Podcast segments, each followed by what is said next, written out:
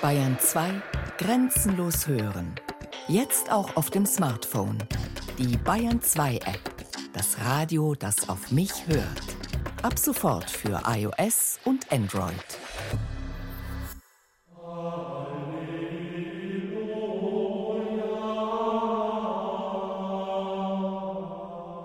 Also Sie sehen äh, ein Relief, ein wunderbares gotisches Relief, eine Walburga liegend und dann sind so mehrere Engel beschäftigt, sie auch schön hinzubetten noch. Das ist eine wunderbare gotische Arbeit.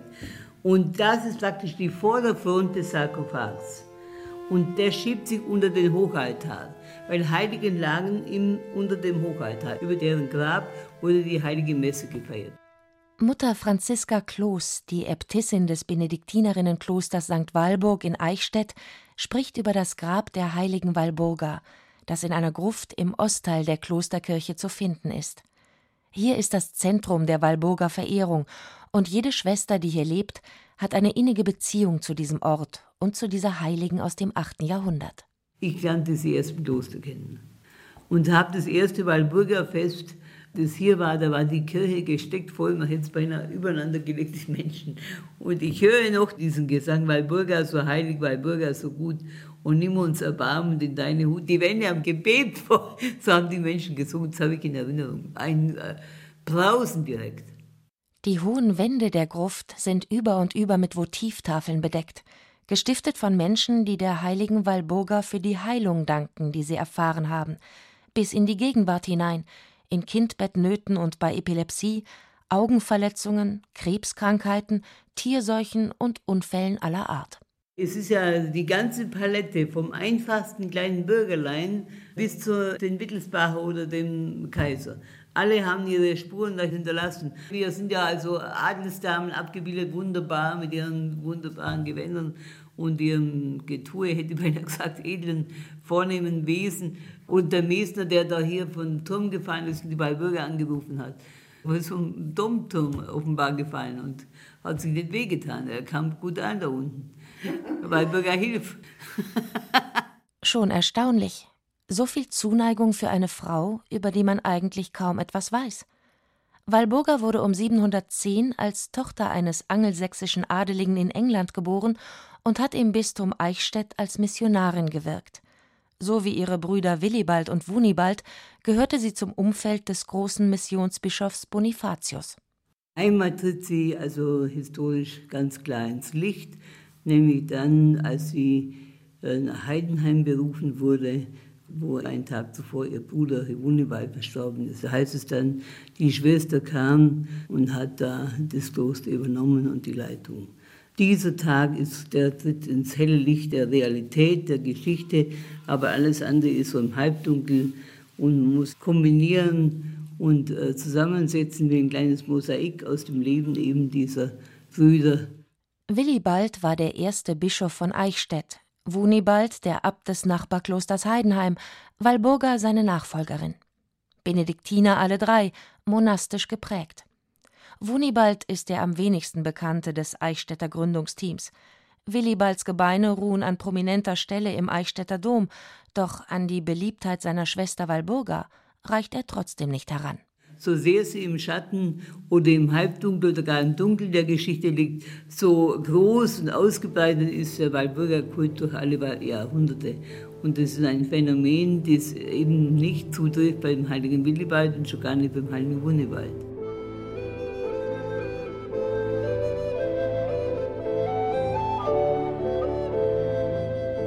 Als die drei Geschwister im 8. Jahrhundert ins Frankenreich kommen, finden sie ein Gebiet vor, in dem es noch viele heidnische Kultformen gibt, obwohl es eigentlich schon lange christlich ist.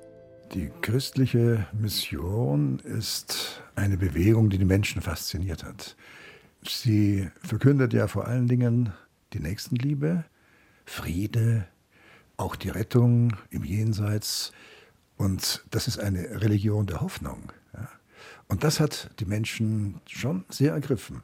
Das gab es vorher in dieser Art nicht. Sagt Professor Stefan Weinfurter, Mittelalterhistoriker an der Universität Heidelberg und Autor des Buches Eichstätt im Mittelalter. Um das Jahr 500 hatte der Merowinger Chlodwig I., der erste König des Frankenreiches, die katholische Taufe empfangen. Das Christentum mit seiner universalen Heilsbotschaft eignete sich als Integrationskraft für ein entstehendes Großreich besser als die alten, lokal begrenzten Stammeskulte, über die christliche Quellen spärlich und nur abwertend berichten.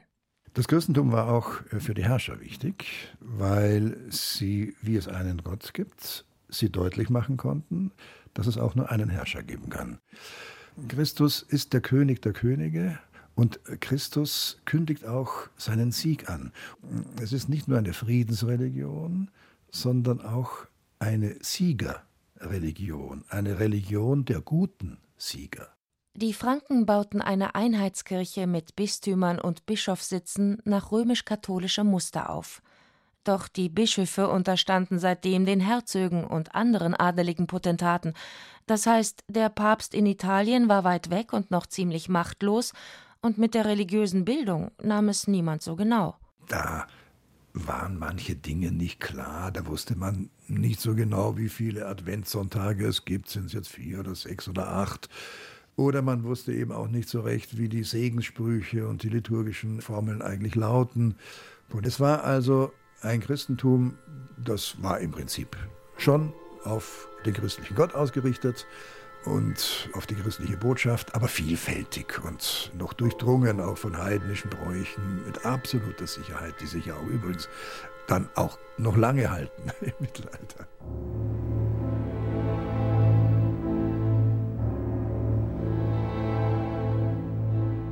Natürlich wollte der Papst in der Folgezeit seinen Einfluss vergrößern und den universalen Anspruch des Christentums nach eigenen Vorstellungen durchsetzen. 597 schickte Papst Gregor der Große Missionare zu den Angelsachsen nach England und hatte Erfolg. Die angelsächsische Kirche entwickelte sich konsequent romorientiert und übernahm zudem die hohe Bildungstradition der irischen Mönche. Damit war ein neues Kapitel in der Europäisierung des Christentums aufgeschlagen. Die Regeln der römisch-päpstlichen Kirche sollen nun auch auf dem Kontinent Verbreitung finden und zur Grundlage der gesamten Lebensordnung werden. Die Bewegung der Peregrinatio, der Auswanderung um Christi willen, zieht seitdem in Britannien weite Kreise. Peregrinatio heißt die Aufforderung, der christlichen Botschaft zu befolgen, nämlich Vater und Mutter und alles, was einem lieb und teuer ist, zu verlassen in die Fremde zu gehen und sich dadurch nur noch Gott zu widmen. Das heißt, man verlässt die ganzen irdischen Bindungen und das ganze irdische Sicherheitssystem, ja, in dem man geborgen ist, um sich in den Kampf mit der Welt, mit dem Bösen in der Welt zu begeben und damit ja, sich zu bewähren, in der Hingabe auch für Gott. 719 wird der Angelsachse Bonifatius mit einigen Mitstreitern vom Papst in die Germanenmission entsandt. Später werden Willibald, Wunibald und Walburga folgen. Es geht diesen Missionaren darum, das Christentum stärker im Volk zu verankern und in Sachen religiöser Verkündigung und kirchlicher Struktur für mehr Einheit und Klarheit zu sorgen. Was sie leisten, ist für die weitere Entwicklung des christlichen Europa von grundlegender Bedeutung weil Karl der Große dann in der zweiten Hälfte des 8. Jahrhunderts ein Riesenreich aufbaut. Es ist ja das größte Reich in Europa. Und ähm, um diese Vielfalt von Völkern und verschiedenen Traditionen und Rechtstraditionen auf einen gemeinsamen Nenner zu bringen, braucht man eben diese Klarheit, die Eindeutigkeit. Und diese Eindeutigkeit wurde mit dem Christentum in ein allgemeines, großes, umfassendes Bildungsprogramm überführt, könnte man sagen.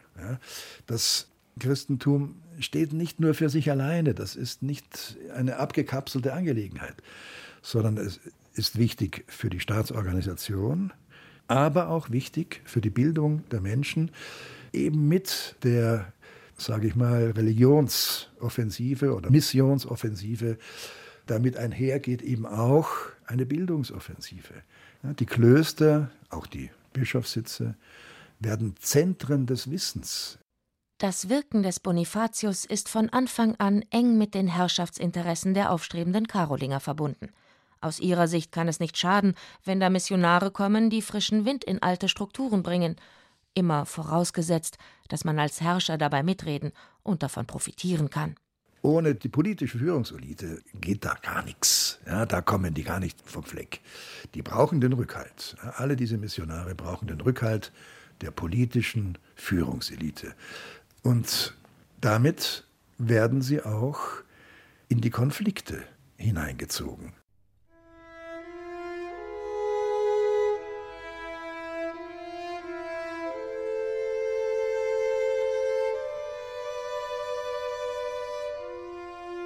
Über all das denkt Willibald vermutlich nicht nach, als er im Jahr 721 im südenglischen Wessex beschließt, auf Pilgerfahrt zu gehen.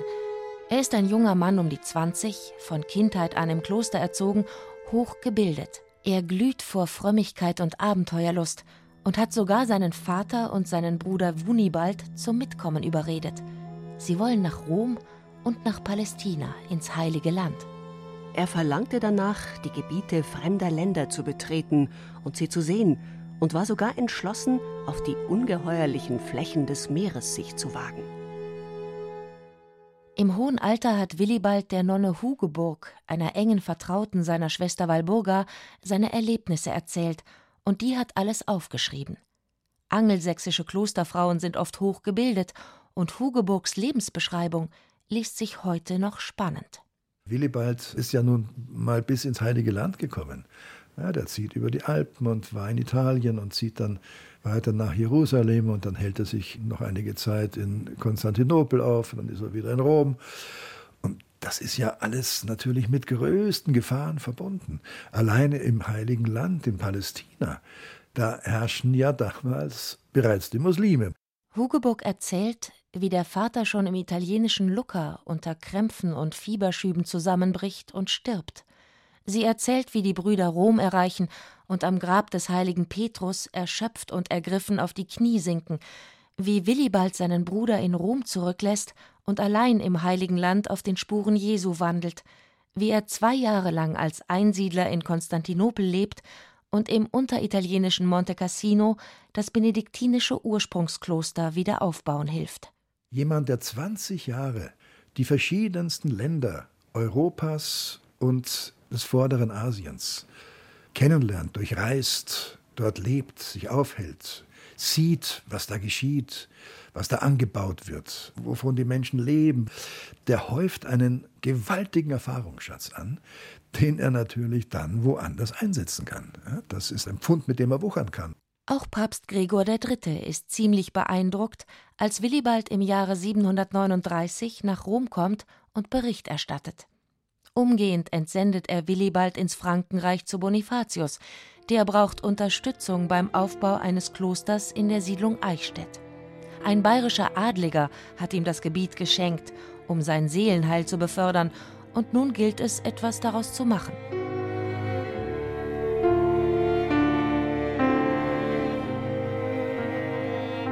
Das bayerische Eichstätt ist kein einfaches Pflaster, denn das Verhältnis der bayerischen Herzöge zu ihren fränkischen Oberherren ist spannungsgeladen. Herzog Odilo ist, als er Willibald und Bonifatius in Empfang nimmt, noch einigermaßen frankentreu, doch später geht er auf Konfrontationskurs und sein Nachfolger Tassilo erst recht. Dennoch ist aber Willibald ein Vertreter der fränkischen Interessen gewesen, und zwar über die Politik und über die Tätigkeit von Bonifatius.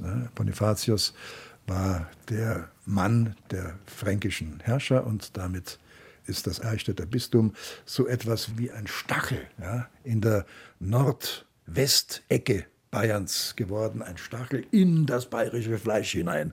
Der Missionar muss also diplomatisches Geschick beweisen. Das Bistum Eichstätt umfasst auch nicht bayerisches Gebiet, den Suala-Feldgau um den benachbarten Ort Heidenheim, fränkischer Einflussbereich. Für Willibald, der zwischen allen Fronten steht, ist es wichtig, auch dort einen Stützpunkt zu haben. 750 gründet er in Heidenheim ein Kloster, holt seinen Bruder Wunibald zu sich und macht ihn zum Abt. Der bekommt viel Gegenwind zu spüren. Viel Blendwerk heidnischer Verkommenheit, viele durch Teufelslust getäuschte Götzendiener, andere, welche Zeichendeutung trieben, andere, die Einflüsterungen von Dämonen weitergaben, andere, welche frevlerische Zauberhandlungen, solche, die Totenbeschwörungen vornahmen. Und was noch viel schlimmer war, dass viele, die nach Empfang der Weihe als Priester dem heiligen Altar dienen sollten, mehr von der Unreinheit und Unzucht als vom Eifer für den heiligen Dienst erfasst und hingerissen waren. Die Brüder predigen, feiern Messen, unterrichten, schlichten Konflikte, bringen Ordnung ins soziale Miteinander, alles möglichst so, dass die bayerischen Führungseliten nicht verärgert werden. Auch und vor allem betreiben sie Landbau nach dem benediktinischen Grundsatz Bete und Arbeite. Stark auf Effizienz ausgerichtet. Das sind ja Vorbildsunternehmen, ja, auch für die Umgebung.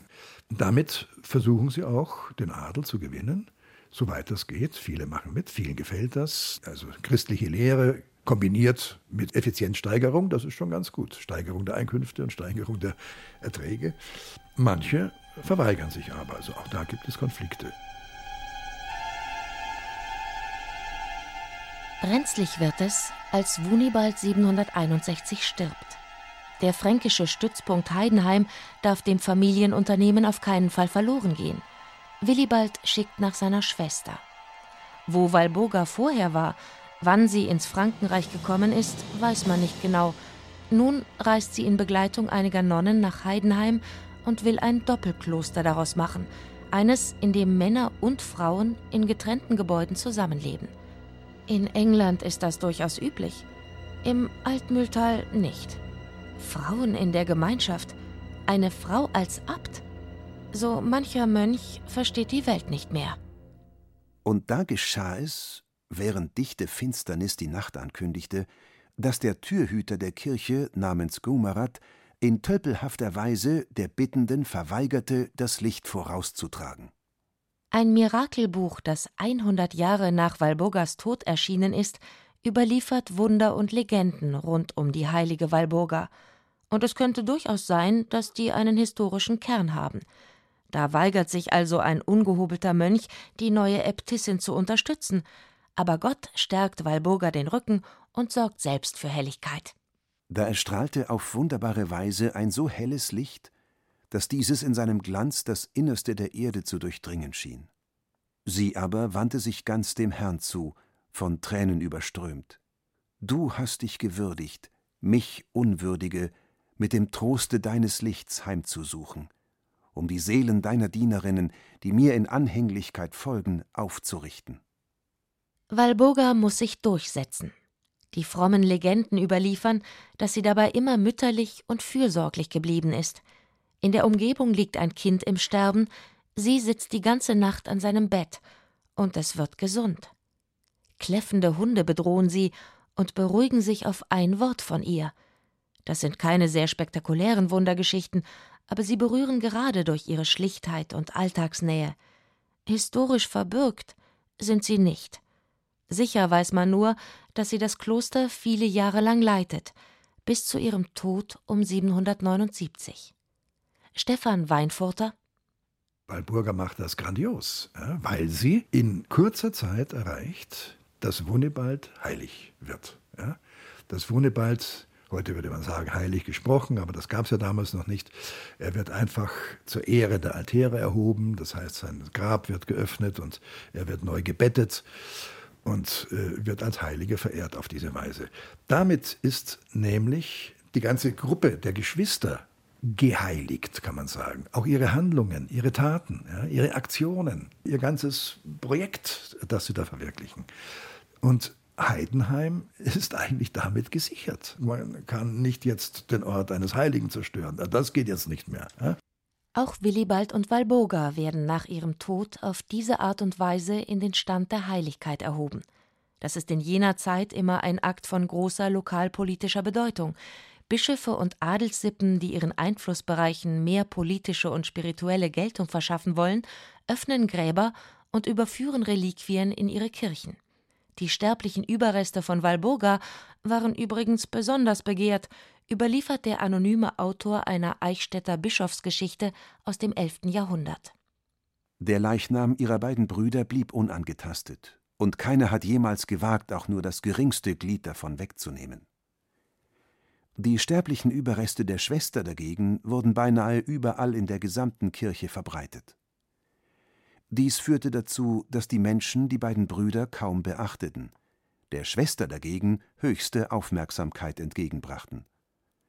Sogar dort, wo man noch nicht einmal den Namen ihrer Brüder kennt, werden Namen und Werke der Schwester verehrt.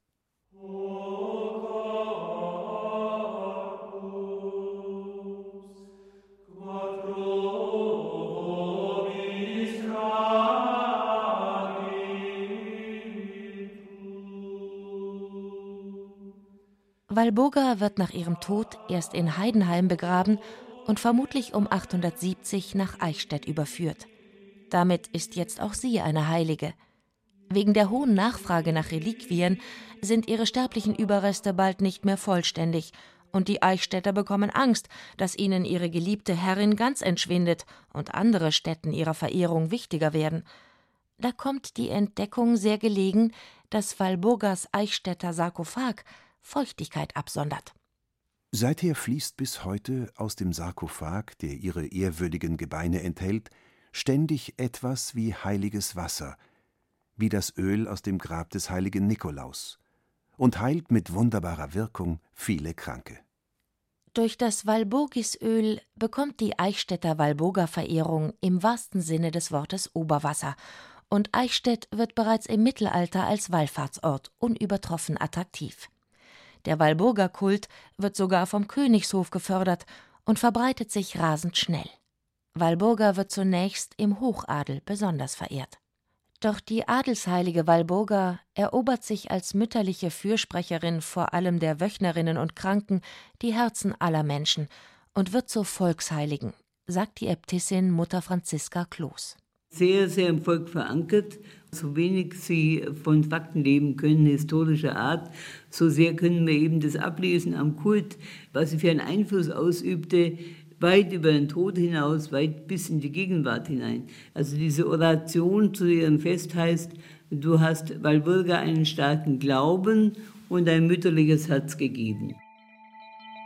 Und das Walburgisöl ist reines Wasser das sich immer in den Wintermonaten an der unteren Platte des Sarkophags bildet und in silbernen Schalen aufgefangen wird. Es heißt, es entstamme den Gebeinen der heiligen Walburga, und es fließt natürlich heute noch. Die Schwestern füllen es in kleine Fläschchen und schenken es an der Pforte allen, die darum bitten. Sie hörten Willibald und Walburga von Eichstätt, Missionierung in Bayern von Brigitte Kohn. Es sprachen Caroline Ebner, Karin Schumacher und Peter Veit. Ton und Technik Ursula Kirstein. Regie Axel Wostri. Eine Sendung von Radio Wissen.